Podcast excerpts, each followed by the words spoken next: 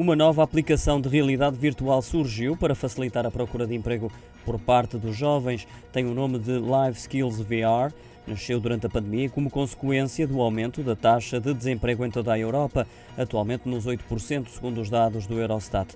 Vai permitir identificar qualidades e competências de jovens fora do mercado de trabalho e combiná-las com as características de determinada profissão, a fim de encontrar um emprego mais adequado ao perfil de cada candidato. Portugal é um dos países presentes no projeto. O Instituto de Engenharia de Sistemas e Computadores, Tecnologia e Ciência é a entidade responsável por testar a aplicação no território nacional.